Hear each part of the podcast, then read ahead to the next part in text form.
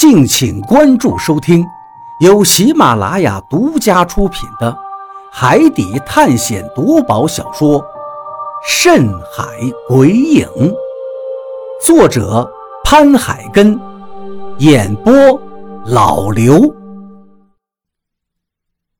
第八十七章，怪物。锤子狠狠地砸在锁头上。溅起了一捧火星。这个仓库门上的锁头非常的牢固，大雨砸了十来下，锁头还是耷拉在门上，并没有要打开的迹象。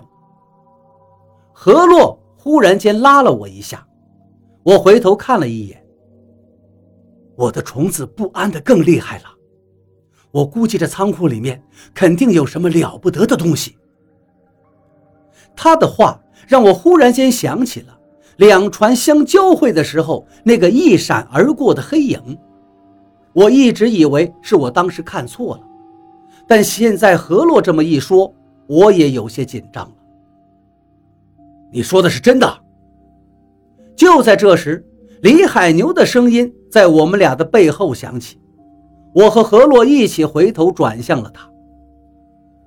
是，小心无大差。何洛说完这句话，就不再说话了。我看了看两个人，这时我发现，其实两个人的矛盾根本没有化解，只是都各自隐藏起了自己的情绪。哐啷一声，锁终于被大雨给砸开了，铁质的锁头重重地落在甲板上。但就在这时，头顶的灯光。忽然熄灭了，整条船又陷入了黑暗中。眼前什么东西都看不见，黑暗中仿佛有无数恐怖的事物正在向我们靠近。我越发的不安了，本能的往后退去，一直退到了船舷的边上，后背靠在船舷上，我心中的不安才稍微的有些缓解。老毛，灯怎么了？李海牛问道。我也不知道啊，怎么忽然间就不亮了呢？老毛的回答声音刚落，就传来了一阵拍东西的啪啪声响。妈的，肯定是这个洋人搞的鬼！老子现在就弄死他！灯一灭，所有的人都吃了一惊，满仓的性子就起来了。直接吼了一声，接着就是一阵走动的声响。你狗日的还敢跑？哦，老子知道了，就是你把灯给弄灭了，好趁老子不注意逃走，是不是？满仓话音刚落，古立克颤抖的声音就响起来了：“电灯是要电的，要发电的。”原来，古立克刚才只是装晕。趁着灯灭、四周一片漆黑的时候，他竟然想偷着溜走，正好被满仓堵了个正着。发电，哼哼，你现在就给老子发电！如果灯再不亮，老子直接把你扔进海里喂鲨鱼！被满仓这么一威胁，加上之前已经被吊在船头过，古立克立刻就说道：“发电，我现在就发电！”满仓，他再不老实，直接就弄死他。他说吊坠是从龙千军尸体上找到的，我怀疑这狗东西杀了龙千军，正好杀了他，让他给我的兄弟陪葬。李海牛话音刚落，古立克就扯着嗓子喊道：“真的是从尸体上！两天前我们在海上遇见了一具怪异的尸体。”因为这个尸体，我们才死了那么多人。我说的都是实话，好吧？既然你们真的要看仓库，我把电灯弄亮，你们好好看。横竖都是死，那就一起死吧。接着又是一阵走动的脚步声，一阵嗡嗡的声音过后，头顶的灯光开始一明一灭。刚开始是一阵昏黄。后来电灯逐渐恢复了明亮。古力克正顶着一头油腻的头发，骑在一辆好像是自行车一样的东西上，两腿不断的蹬着，那车轮子就飞快的转动，一条电线就接在这个东西的后面。电线的另外一头是个木头箱子，而这个木头箱子上面分出来了几根线，不过只有一根是完好的，其他的都已经断掉。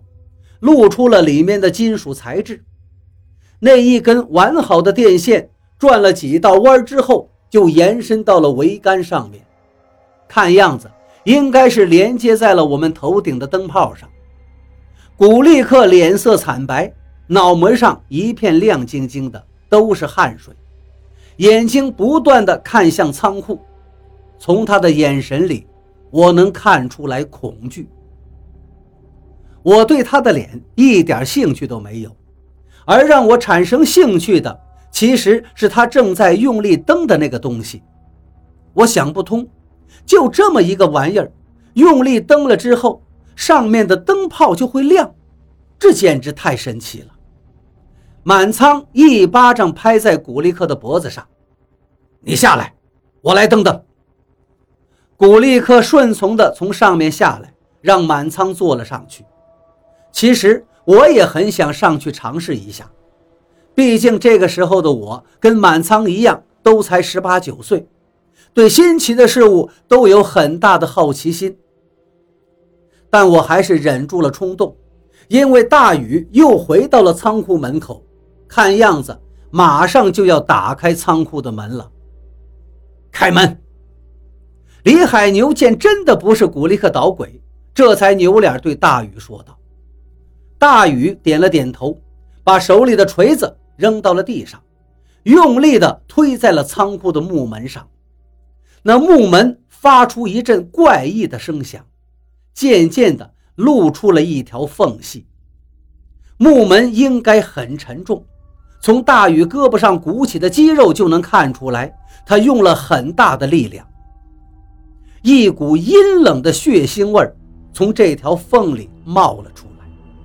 血腥味中还夹杂着一丝腐烂的臭味那是似曾相识的味道。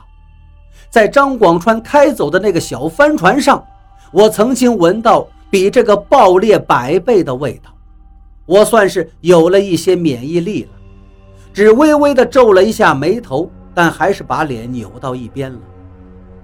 门最终还是被打开了，黝黑的门洞。好像是一个张着大嘴的巨兽，正在等着我们进去。进去以后，就会吞掉我们。等！李海牛叫了一声：“听见没有？快他妈把仓库里面弄亮！”满仓停了下来，对着古力克叫了一声。古力克递过来了一个手电。这东西在那个时候也是个稀罕物件，好像只有在城里才有。灯光亮了起来，古力克也把手电递到了李海牛的手上。李海牛把手电的灯头转了一下，雪亮的光柱直接照向了仓库门。血迹，入眼就是已经风干的血迹，而且到处都是。甚至还可以看见一些断肢。这样的场景，再回想起之前古力克的表现，我心中立刻紧张了起来，回手就摸到了家伙，全身的肌肉也立刻紧绷，进入了防备状态。我看了看何洛，他还算是镇定，但是大禹看见里面的情况，立刻就后退了几步，跟我一样。拿起已经丢下的那个锤子，海牛哥，这李海牛现在也被这血腥的一幕弄得有些发愣了。他回头看了看古力克，古力克现在抖得像筛糠一样，蜷缩成了一团。看到李海牛询问的眼神，他颤抖地说道：“怪物，里面有怪物！”